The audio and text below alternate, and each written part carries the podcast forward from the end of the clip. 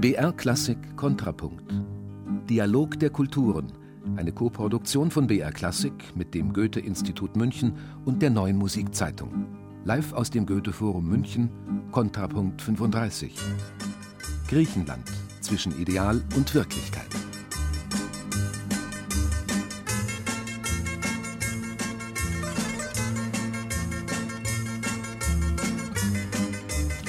Ja, und wir wollen heute Abend weder das eine noch das andere, weder Ideal noch Wirklichkeit aus dem Blick verlieren. Wir wollen vielleicht sogar herausfinden, weshalb wir Hellas weiter und wieder hoch wertschätzen sollten, unabhängig von materiellen Wertegeflenne. Am Mikrofon begrüßen Sie dazu ganz herzlich Theo Geisler und Eva Schroth.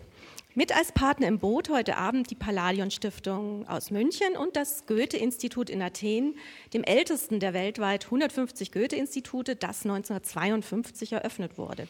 Griechenland zwischen Ideal und Wirklichkeit, einst Sehnsuchtsort Arkadien und heute was wissen wir eigentlich über die Wiege Europas und der Demokratie, abgesehen einfach mal eben von dem aktuellen Finanzproblemgejammer, von Waldbränden und von Protestwellen?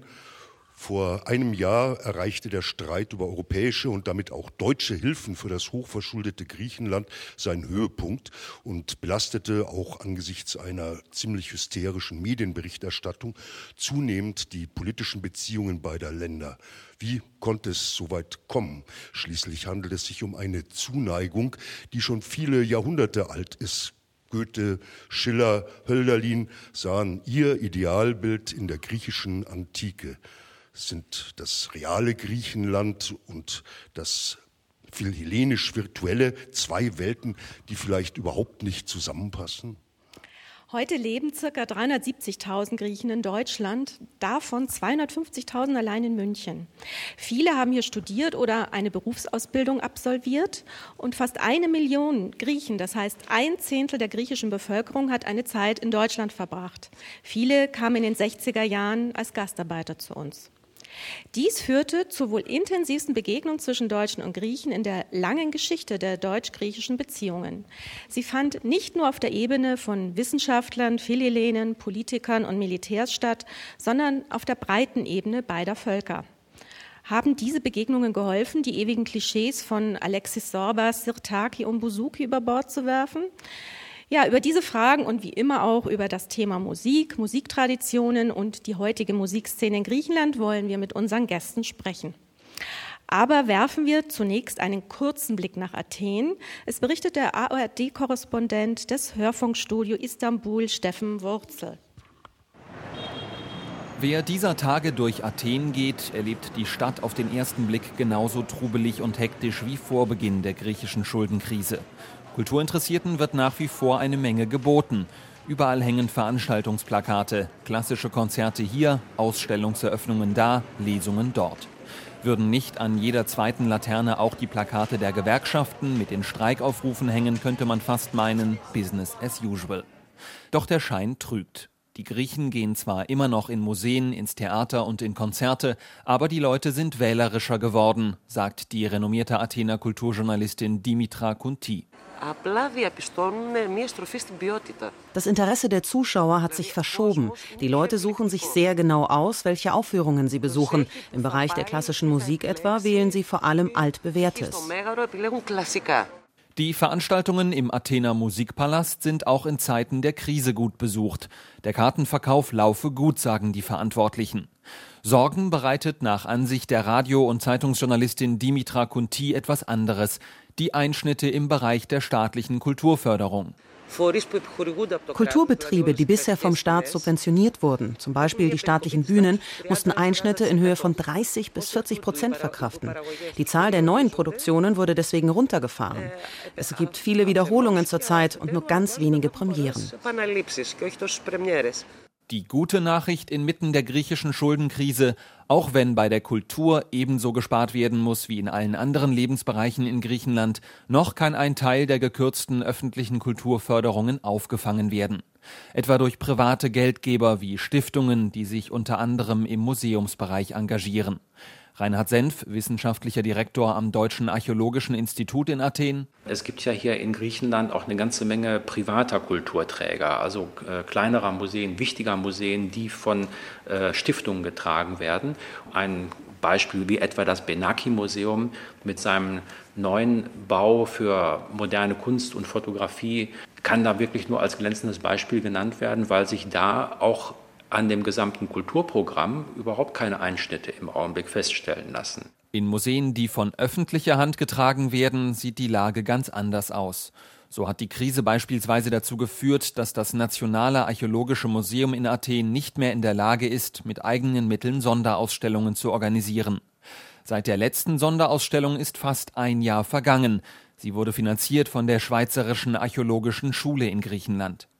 Reinhard Senf vom Deutschen Archäologischen Institut in Athen ist der Meinung, es sei abzusehen gewesen, dass den zahlreichen, relativ vielen neuen Prestigeprojekten der vergangenen Jahre die Luft bzw. das Geld ausgehen würde.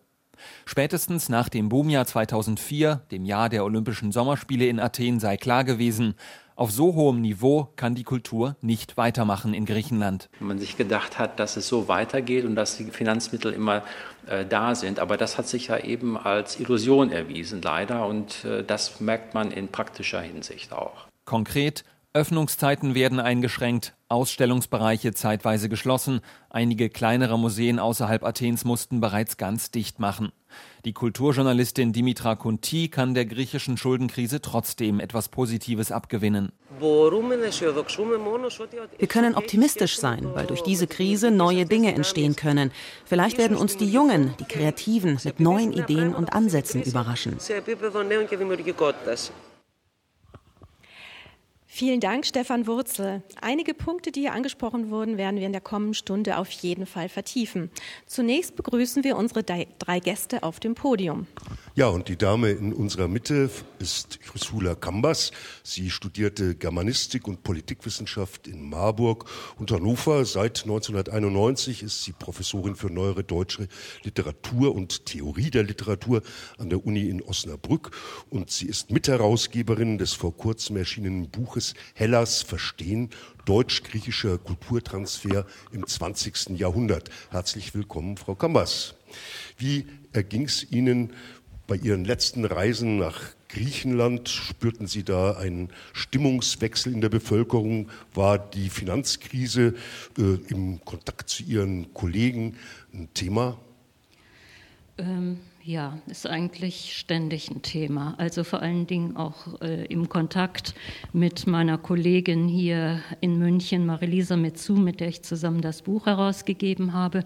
Mit ihr habe ich noch gestern telefoniert oder vorgestern und ähm, ja, dann frage ich natürlich, äh, ob sie in ihrem unmittelbaren Umkreis äh, Stimmungen, Stimmungsbilder, äh, übermitteln kann. Und sie sagte, gerade bei den Jungen, auch bei den künstlerisch, also bei den künstlerisch Tätigen wohl weniger, aber bei den wissenschaftlich Tätigen, da herrscht eine große, große Depression.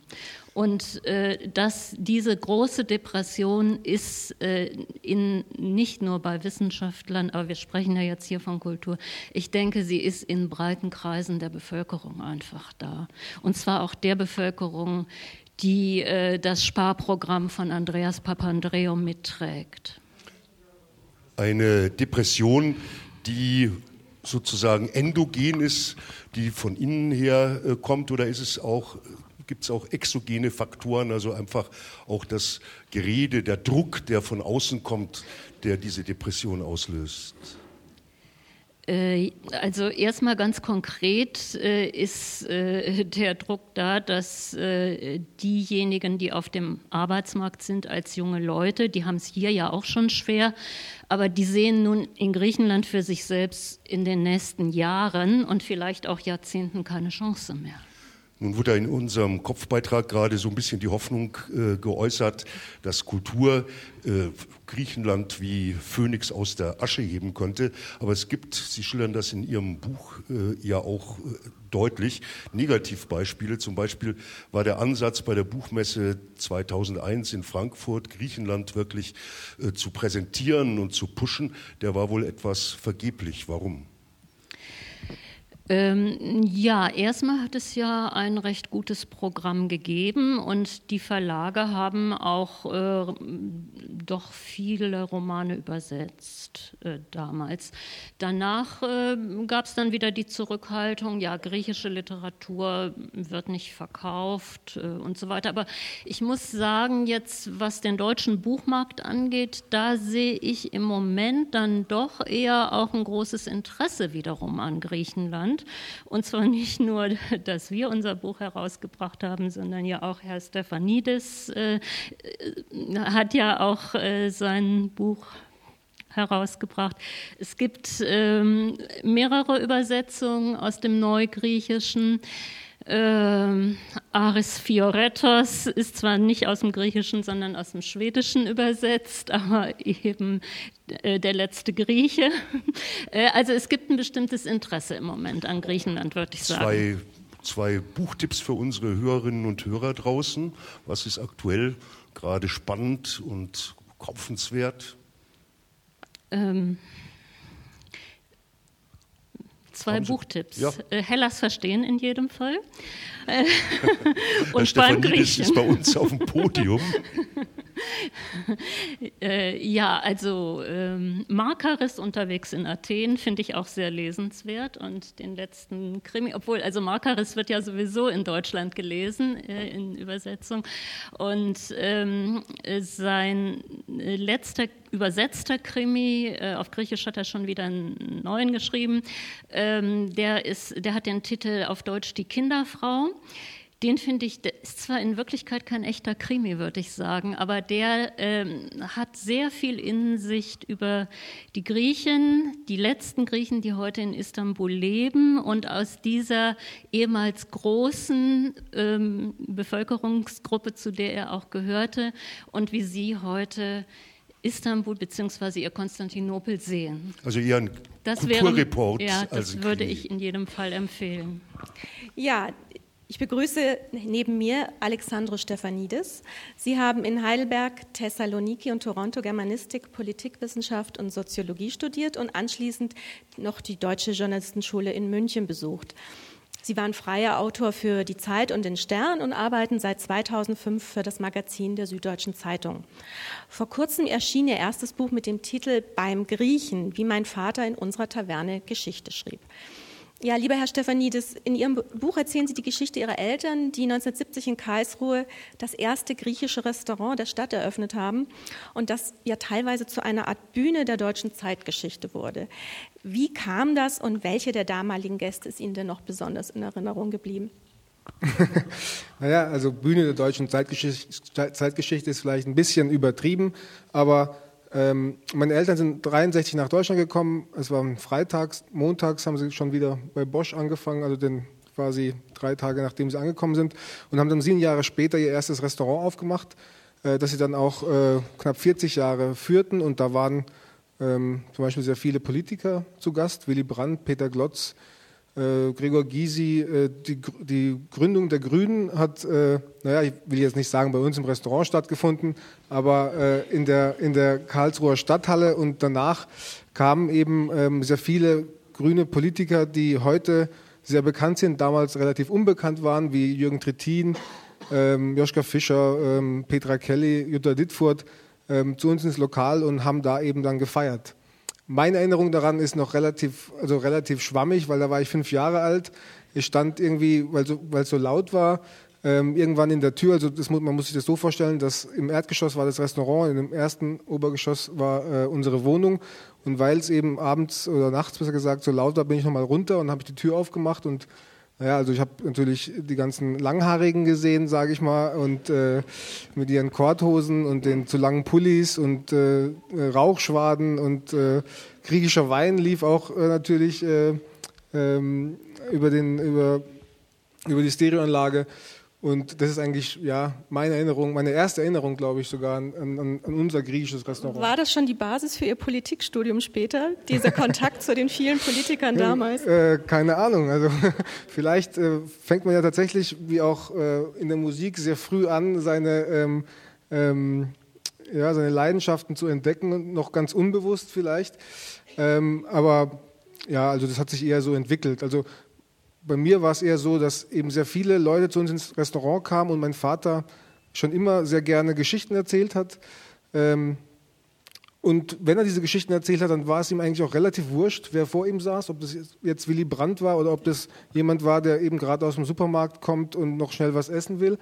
Ähm, und das hat mich natürlich und meine Geschwister einfach sozialisiert. Und durch diese Sozialisation, ähm, ja, hat, die hat wahrscheinlich einfach das Interesse äh, für Menschen einfach geweckt. Vielleicht bin ich auch deshalb dann eben Journalist geworden. Vor zwei Jahren, nach fast 40 Jahren, Sie sagten es, hat Ihr Vater oder haben Ihre Eltern das Restaurant geschlossen. Mich würde es schon sehr interessieren. Ich habe das Buch mit großem Interesse gelesen. Wie geht es denn heute Ihrem Vater im Ruhestand? ganz schlecht. Also ganz schlecht deshalb, weil, weil er eben nichts mehr zu tun hat. Ja? Wenn man, man muss sich das eben so vorstellen, dass man 40 Jahre, ähm, wir hatten keinen Ruhetag, ja? Ähm, kein, also keine Betriebsferien oder sowas, sondern eigentlich nur drei Tage im Jahr geschlossen. Das ist, es war ähm, Heiligabend, der erste Weihnachtstag und der Neujahrstag und ansonsten war das äh, äh Lokal einfach 39 Jahre lang geöffnet. Und wenn man dann eben 39 Jahre lang, 16 Stunden am Tag ähm, immer mit verschiedenen Menschen zu tun hat, dann kann's, kann sich vielleicht äh, jemand auch vorstellen, dass es dann relativ schwierig wird, äh, wenn dann auf einmal äh, man ganz allein in seinem Wohnzimmer sitzt. Also ich will jetzt nicht sagen allein, ich meine, wir, äh, seine Kinder, seine vier Kinder und seine äh, und meine Mutter sind ja noch auch noch da und wir besuchen ihn natürlich und so weiter. Ähm, ähm, aber es ist natürlich nicht das Gleiche. Also er muss sich jetzt, ich habe ihn jetzt äh, aufgefordert, sich eine neue Beschäftigung zu suchen. Viel Erfolg dafür. so eine Aufforderung hat unser dritter Gast nicht nötig. Er heißt Minas Borbudakis, wurde 1974 auf Kreta geboren. 1992 kam er nach München, studierte Klavier und Komposition, bekam zahlreiche Stipendien, Preise und Auszeichnungen. Neben der kompositorischen Arbeit konzertiert er regelmäßig als Pianist und Dirigent tritt er häufig auf, äh, interpretiert auch eigene Werke, viel zeitgenössische Musik seiner Kollegen. Und äh, im Jahr 2007 hat er seine erste Oper geschrieben, Liebe, nur Liebe hieß die. Und äh, deswegen äh, ist er hier bei uns, denn auch wir sind ja zärtlich gestimmt heute. Guten Abend, Herr Bobdakis. Guten Abend. Sie sind ja jetzt schon ziemlich lange in Deutschland. Wie, wie beeinflusst der Standort, der Lebensstandort hier Ihre Komposition? Bis zu einem gewissen Grad gibt es natürlich einen Einfluss. Ähm, aber ich äh, lebe in München mit dem Blick gerichtet nach Griechenland. Und da gibt es einen, einen sehr großen Austausch, würde ich sagen, in mir drin. Warum sind Sie überhaupt aus dem schönen sonnigen Kreta in das doch eher föhnige München gezogen? Weil in der Musik haben wir diese Krise, die letztes Jahr in Griechenland passiert ist, schon immer gehabt. Ähm, in der Musik hatten wir in, in, Griechenland, in der klassischen Musikebene, das, das muss ich betonen, weil eine, eine äh, musikalische äh, Ebene gibt es natürlich und eine sehr aktive in Griechenland. Aber die klassische äh, Musik ist in Griechenland in den 80er, 90er Jahren, wo ich groß geworden bin dort, ähm, ähm, hat keine Möglichkeiten gehabt. Und ich musste raus aus, diesem, aus dem Land, um klassische Musik richtig zu lernen und zu erfahren, zu erleben. Aber Sie hatten doch auf Kreta auch schon Musikunterricht, Musiklehrer. Äh, wie war das? War das eine Musikschule oder war das alles privat? Wie war ja. das finanziert? Das war alles privat äh, finanziert, also von meinen Eltern. Äh, es war ein sogenanntes in Griechenland Konservatorium, was eigentlich den Wert einer Musikschule hier hat. Und ich gehörte zu den sehr glücklichen ähm, äh, jungen Menschen, jungen Musikern, ähm, der einen fantastischen Klavier- und Theorielehrer hatte, der mich wirklich zur Musik äh, gebracht hat, so mit, mit äh, 10, 11 eigentlich. Äh, und er hat mich, ähm, er hat mir den Glauben gegeben, dass ich das, was im Kopf habe, auch wahr machen kann. Äh, er hat mich begleitet bis, bis zu meinem äh, äh, quasi Abitur und Diplom in, in Fach Klavier. Und dann bin ich nach, äh, nach Europa gekommen, nach München. Ja, Europa. Hat er Sie vielleicht sogar äh, weggeschickt? Hat er Sie da beeinflusst? Ja, bis zu einem, auch bis zu einem gewissen Grad ja, weil ähm, mir war es auch schon klar, wenn, wenn man in einem Ort lebt wie Kreta, der natürlich äh, wunderschöne äh, Ecken und wunderschönes äh, zu sehen zu, zu bieten hat, aber andererseits für mich, für die Musik, ähm, kein richtiges Konzerthaus hat, kein Orchester hat. Äh, ich war durstig äh, nach, nach klassischer Musik. Ich habe das äh, sehr geliebt und auf der anderen Seite sehr vermisst, weil ich das nicht richtig da hatte. Ich konnte es nicht erleben. Und äh, natürlich hat auch diese Lehre dann äh, quasi einen Impuls gegeben, nicht weiter nach Athen zu gehen, erstmal, um dort ein paar Jahre zu studieren und dann nach, äh, nach Deutschland, sondern gleich nach Deutschland zu gehen. Und ja, als meine Eltern auch äh, ihre Zusage gegeben haben, dann habe ich den Schritt gewagt. Haben Sie ab und zu Heimweh? Ja, ja, habe ich. Ja, wir machen einen ersten Ausflug in die Musik und begrüßen sehr herzlich Horgos Psirakis am Saxophon und am Klavier Konstantinos Athanasakos. Wir hören ein Stück des bekannten griechischen Komponisten Manos Hatzidakis. Er verstarb 1994 und wurde vor allem bekannt durch die Komposition des Titellieds aus dem Film Sonntags nie mit Melina Mercury. In Deutschland wurde der Song unter dem Titel Ein Schiff wird kommen zum Evergreen. In seiner Heimat gelangte Hatzidakis zu Ruhm, da er den Rembetiko, auch griechischen Blues genannt, und die Buzuki in die zeitgenössische Kultur einführte. Wir hören nun das Stück Perim Banu und ich bitte herzlich um Applaus.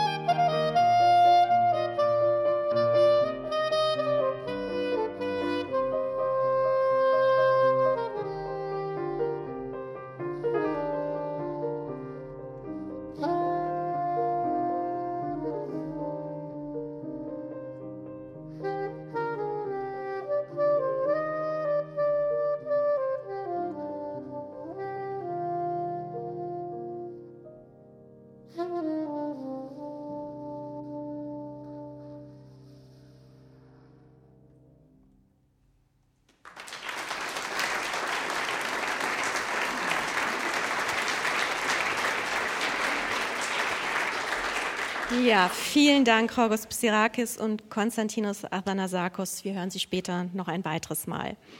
Ja, kommen wir doch noch mal kurz zu unserem vorher gehörten Beitrag unseres Griechenland-Korrespondenten. Gerne möchte ich eine Frage in die Runde werfen. Wie dramatisch ist der finanzkrisenbedingte Kulturabbau in Griechenland? Wird mit der Beschädigung gewachsener Kulturstrukturen nicht gerade ein Lebensnerv des griechischen Volkes zerschnitten? Frau Kambas. Ähm, ja, also vielleicht könnte man sagen, dass die äh, vom Staat äh, getragenen Kulturinstitutionen in Griechenland nie so richtig gut ausgebaut waren, also nicht Euro mit europäischem Standard vergleichbar und dass da viel, viel nachzuholen ist. Äh, und äh, deswegen, was, äh, was der Korrespondent da berichtet hat, dass nämlich das Archäologische Museum keine Sonderausstellung mehr macht, wenn das der Fall ist, dann ist es ganz schlimm, weil das nämlich die Vorzeigeinstitution, die kulturelle von Griechenland ist, im nationalen Sinne jetzt. Ähm, aber es gibt also, was die Wissenschaftsstrukturen angeht, und noch viel tiefer muss man ansetzen, von der Volksschule übers Gymnasium. Da wäre sehr, sehr viel zu reformieren einfach. Und das äh, lässt sich sicher nicht äh, unter Sparmaßnahmebedingungen machen. Man könnte sich nur vorstellen, dass äh, dadurch, dass jetzt ein katastrophaler Abbau stattfindet, äh, insgesamt Umdenken einsetzen könnte.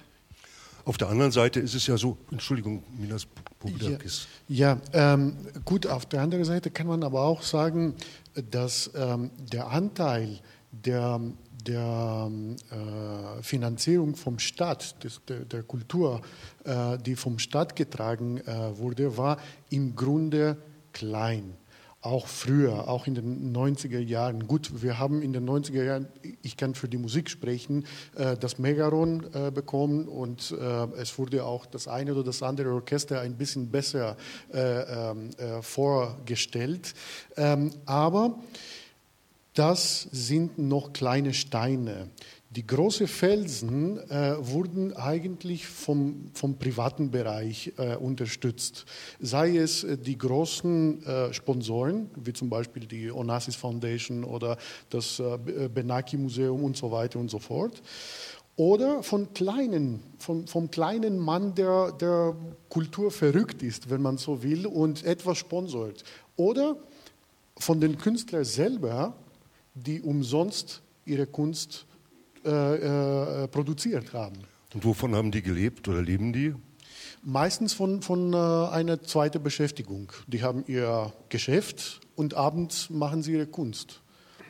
Aber Entschuldigung, also der, Kult, die kulturelle Krise in Griechenland sollte jetzt nicht an Institutionen wie zum Beispiel dem Archäologischen Museum festgemacht werden, weil, weil dieses Museum jetzt ein Jahr lang keine Sonderausstellung macht. Ich finde, das viel größere Problem ist das, das Minas vorhin angesprochen hat. Ähm, dass eben junge, äh, wahnsinnig talentierte äh, Griechen, ob es jetzt in der Musik ist oder ob es jetzt in irgendeinem anderen Studienfach ist, ähm, ob es jetzt in der Ökonomie ist, ob es jetzt, ähm, was weiß ich, in jedem anderen Studienfach eben, tatsächlich um etwas Besonderes aus sich zu machen, tatsächlich ins Ausland gehen müssen. das heißt, Griechenland bietet nicht erst seit letztem Jahr und auch nicht erst seit äh, Beginn des 21. Jahrhunderts, sondern seit vielen Jahrzehnten ähm, seinem intellektuellen Nachwuchs ähm, keine Basis, sich ähm, nach europäischen Standards zu etablieren. Und deswegen gehen auch die meisten jungen Griechen, wenn sie die Möglichkeit haben, zum Studieren ins Ausland. Ja, es ist ja so, dass ähm, über 50 Prozent eines Jahrgangs, glaube ich, studieren. Also so eine sehr, sehr hohe Quote von Akademikern, die inzwischen, äh, wie ich hörte, äh, zur 700-Euro-Generation tituliert werden, weil sie in irgendwelchen Fast-Food-Restaurants arbeiten müssen und nichts anderes äh, finden. Also das ist eine wirklich tragische 700 Situation. Euro wären, wären, noch, wären noch super, weil genau, 700 genau. Euro ist eben das Durchschnittseinkommen in Griechenland. Also wenn man, also ich kenne viele junge Griechen, die äh, tatsächlich ähm, ihr Magisterstudium oder ihr, ihren Master eben gemacht haben und die verdienen jetzt 300 Euro. Ja? Und die arbeiten, und die arbeiten ähm, als, keine Ahnung, Angestellte des Staates seit vier Jahren und äh, haben keine Krankenversicherung. Also die Situation ist jetzt nicht erst seit 2009, 2010 ähm, dramatisch, sondern sie ist eben dramatisch jetzt, weil sie auch im Ausland bekannt geworden ist. Nun gab es ja früher gerade unter den griechischen Künstlern ein hohes kritisches politisches Widerstandspotenzial. Ich äh, denke an Theodorakis, der ja in der Junta-Zeit auch äh, verfolgt wurde.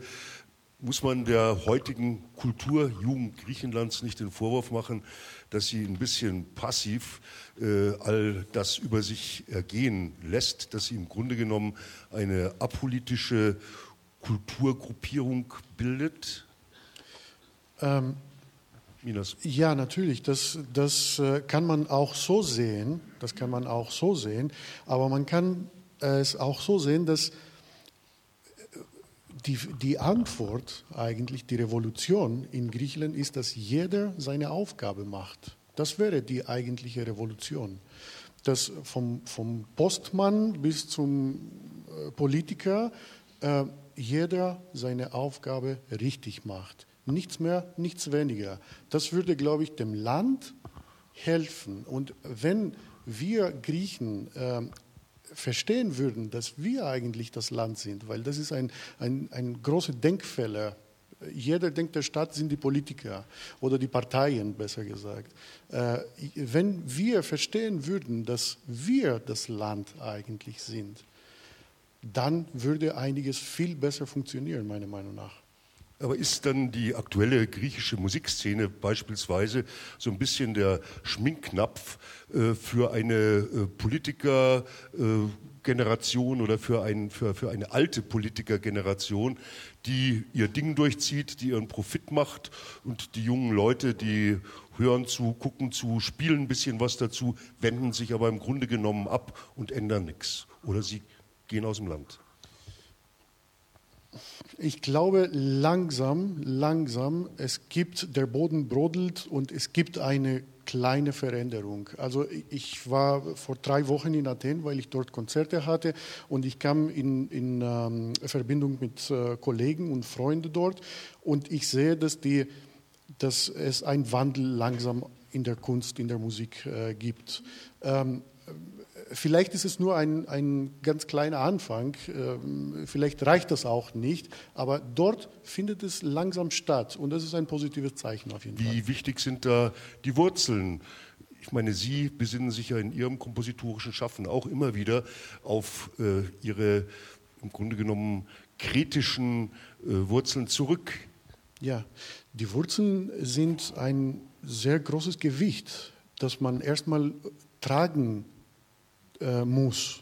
Na? Ähm, und nicht nur, äh, und es sollte kein Sessel sein, wo man drauf sitzt. Ähm, natürlich, in meiner Musik spielt äh, natürlich das griechische Element äh, eine sehr, sehr wichtige Rolle, äh, aber nicht im Vordergrund. Es ist nie im Vordergrund äh, im Sinne von, ähm, so wie wir die Musik von Theodorakis oder von Hatzidakis und so weiter kennen, so das quasi touristische hören wir doch mal rein in eine Komposition äh, von Ihnen, damit wir uns ein kleines Bild machen können. Äh, aus der CD äh, Photonic Constructions hören wir ein Stück. Ich bitte die Regie, das jetzt einzuspielen.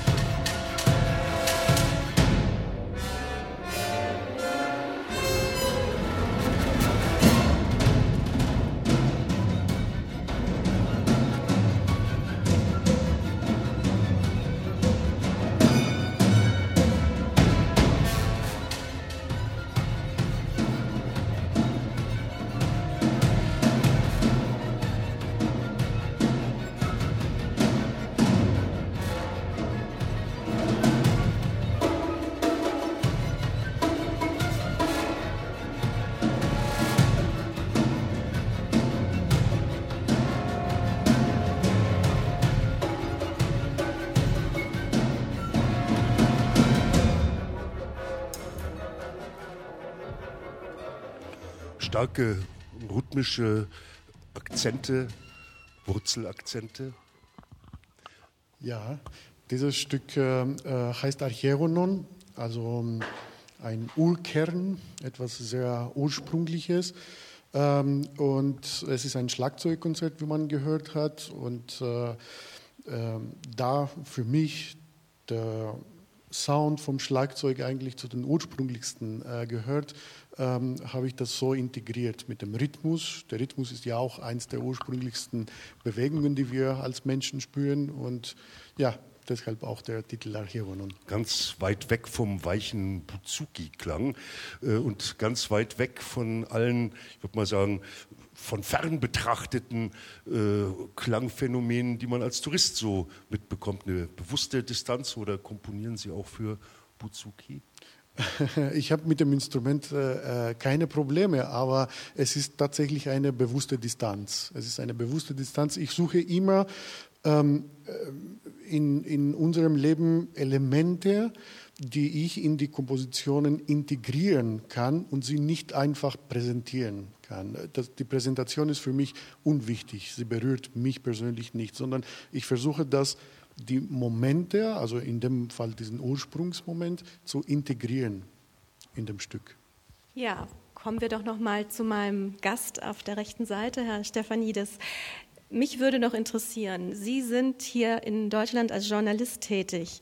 Wie schätzen Sie die Medienlandschaft in Griechenland ein? Es gibt viele Stimmen, die sagen, dass die Medien für die Krise mitverantwortlich sind. Könnten Sie uns da etwas Näheres dazu erzählen? Naja, also das ist echt ein wahnsinnig weites Feld. Ähm, Griechenland äh, besitzt eine sehr starke ähm, journalistische Klasse, die aber äh, in sich quasi wiederum zerstritten und äh, manchmal auch äh, sich selbst auch im Weg steht.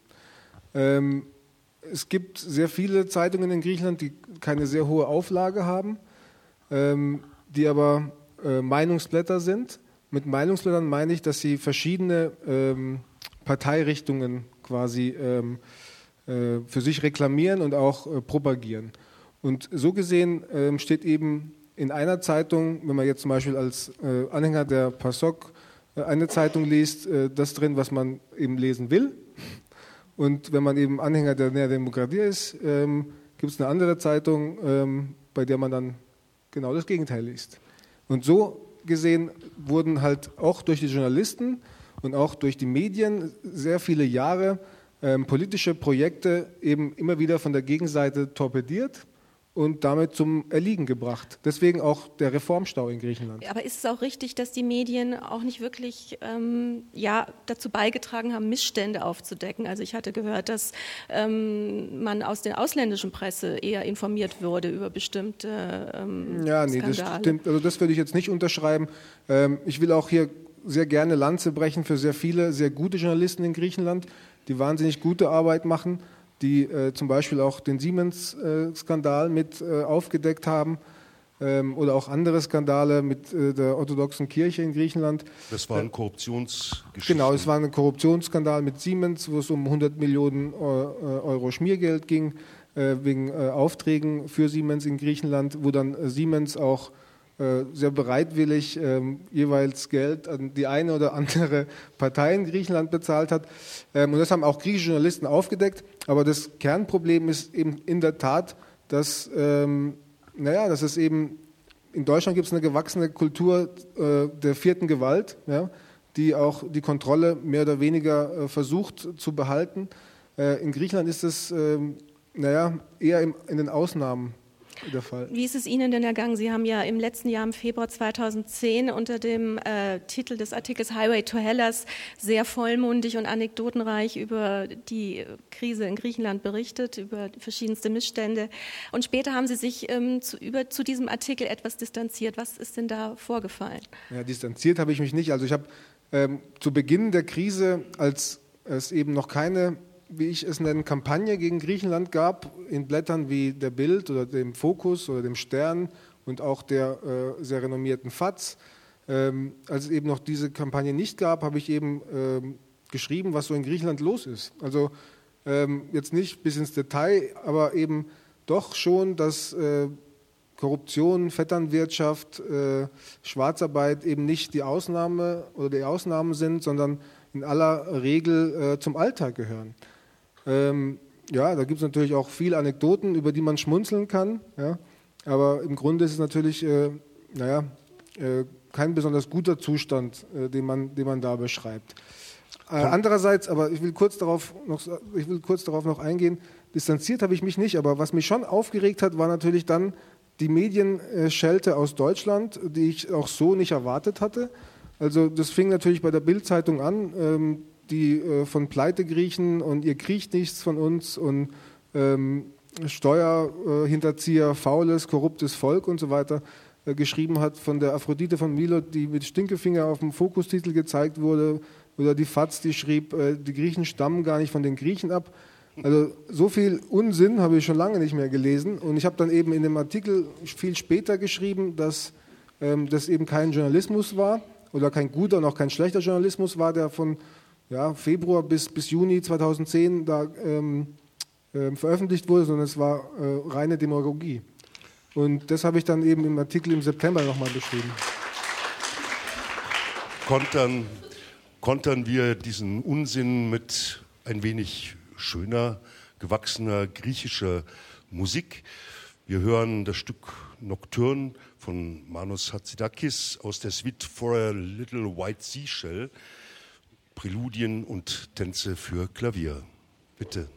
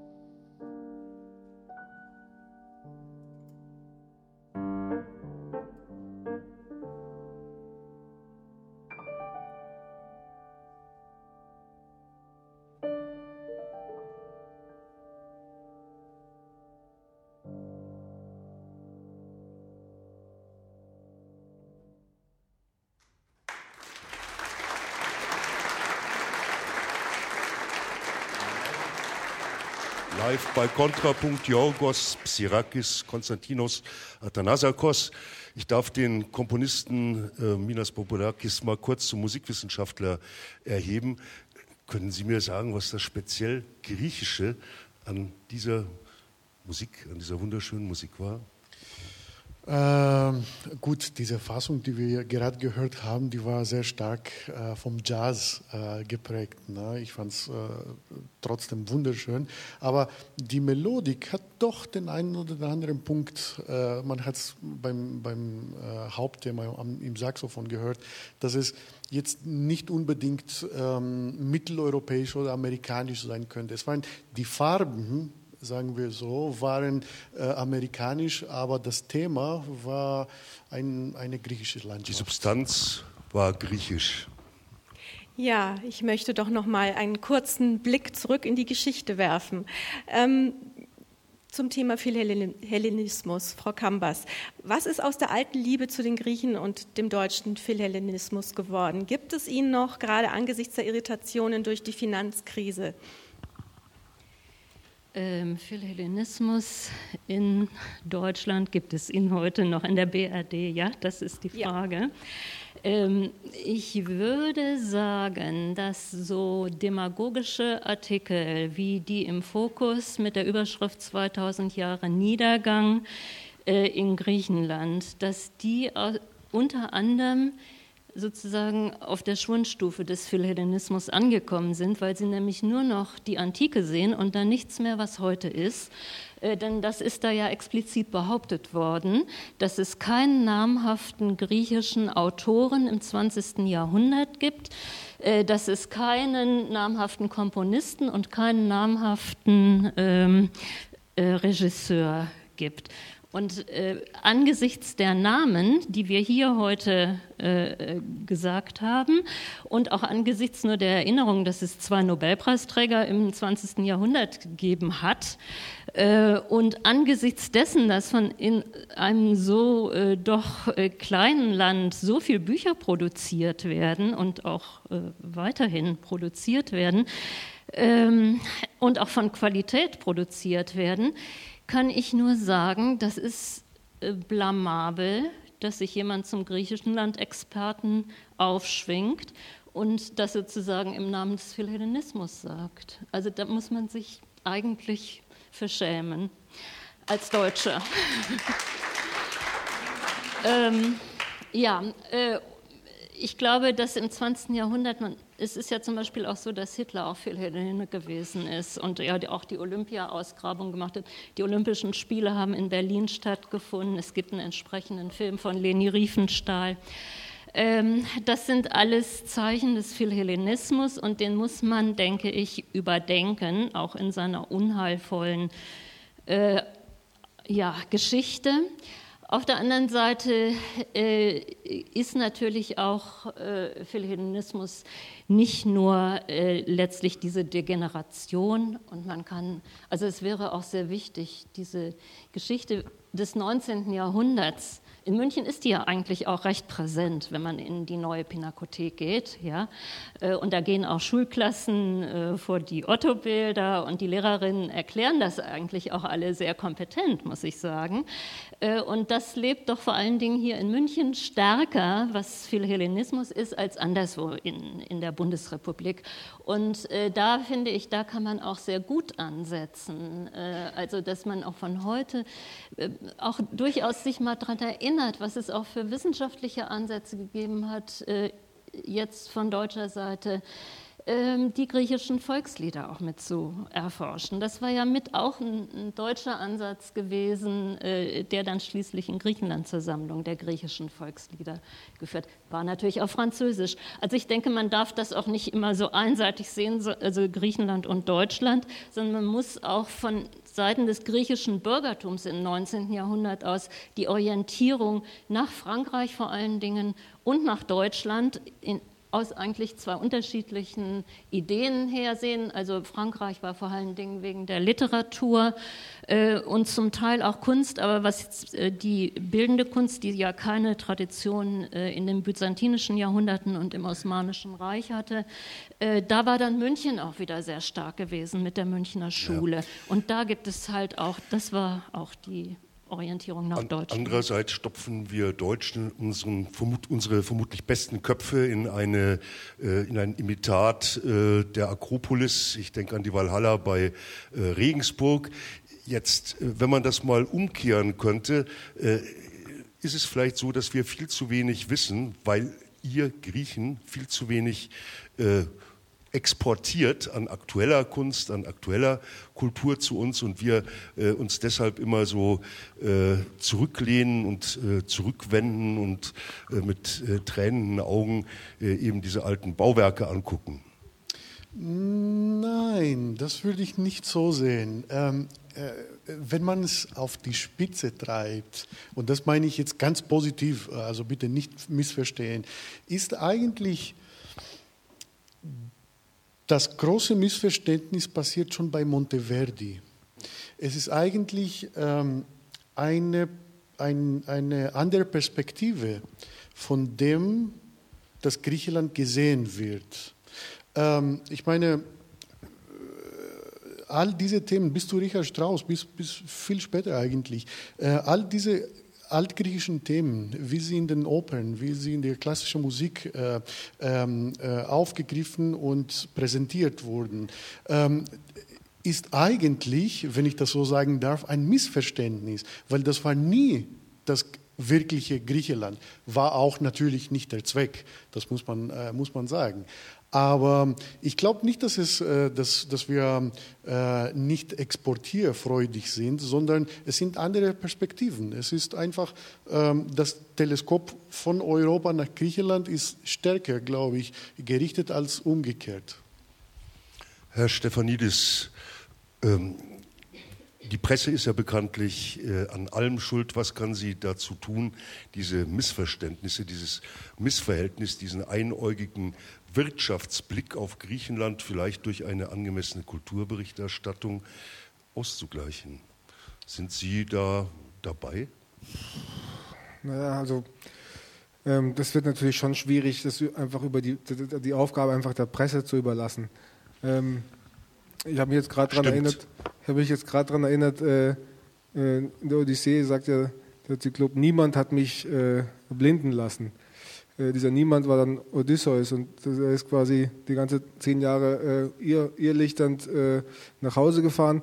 Und äh, im Moment ist es eben so, dass, dass auch das Verhältnis zwischen Griechenland und Deutschland jetzt nicht äh, den allerbesten Zustand erreicht hat. Aber ich würde schon sagen, ähm, dass dieser Philhellenismus grundsätzlich, also wenn ich jetzt zum Beispiel ähm, zurück ins Restaurant meiner Eltern gehe, ähm, dann äh, ist es so, dass ähm, die Deutschen wahnsinnig oft viel mehr äh, über griechische Mythologie, die griechische Antike, über Theodorakis etc. Äh, wussten als zum Beispiel meine Eltern. Wir, ja? wir wenden uns jetzt äh, dem, dem Uso zu, werden konkret und dem Retziner Griechenland zwischen Ideal und Wirklichkeit, das war Kontrapunkt Nummer 35, mit einem mehr oder weniger klaren Blick aus dem Goethe-Forum München. Ich danke Ihnen, meine Damen und Herren, hier im Saal für Ihre Aufmerksamkeit und unseren Podiumsgästen fürs Mitmachen. Ja, auch Ihnen, verehrte Hörerinnen und Hörer, Dank fürs Dabeisein. Und noch ein kleiner Tipp für alle Zypernreisenden. Im Juni wird in Nicosia das 150. Goethe-Institut wiedereröffnet. Schauen Sie gerne vorbei. Dank. Am Mikrofon verabschiedet sich nun Eva Schroth. Und Theo Geisler, Dank an die Technik, die Mannschaft hinter den Kulissen, Kirsten Ehrmeier, Jürgen Schmidt, Marc Hoffmann, Redaktion Merit Forster, Assistenz Christoph C. Stechbart. Dank an unsere Musiker, von denen wir jetzt noch ein kleines Stück äh, hören, auch aus äh, der Suite for a Little White Seashell. Ich bitte.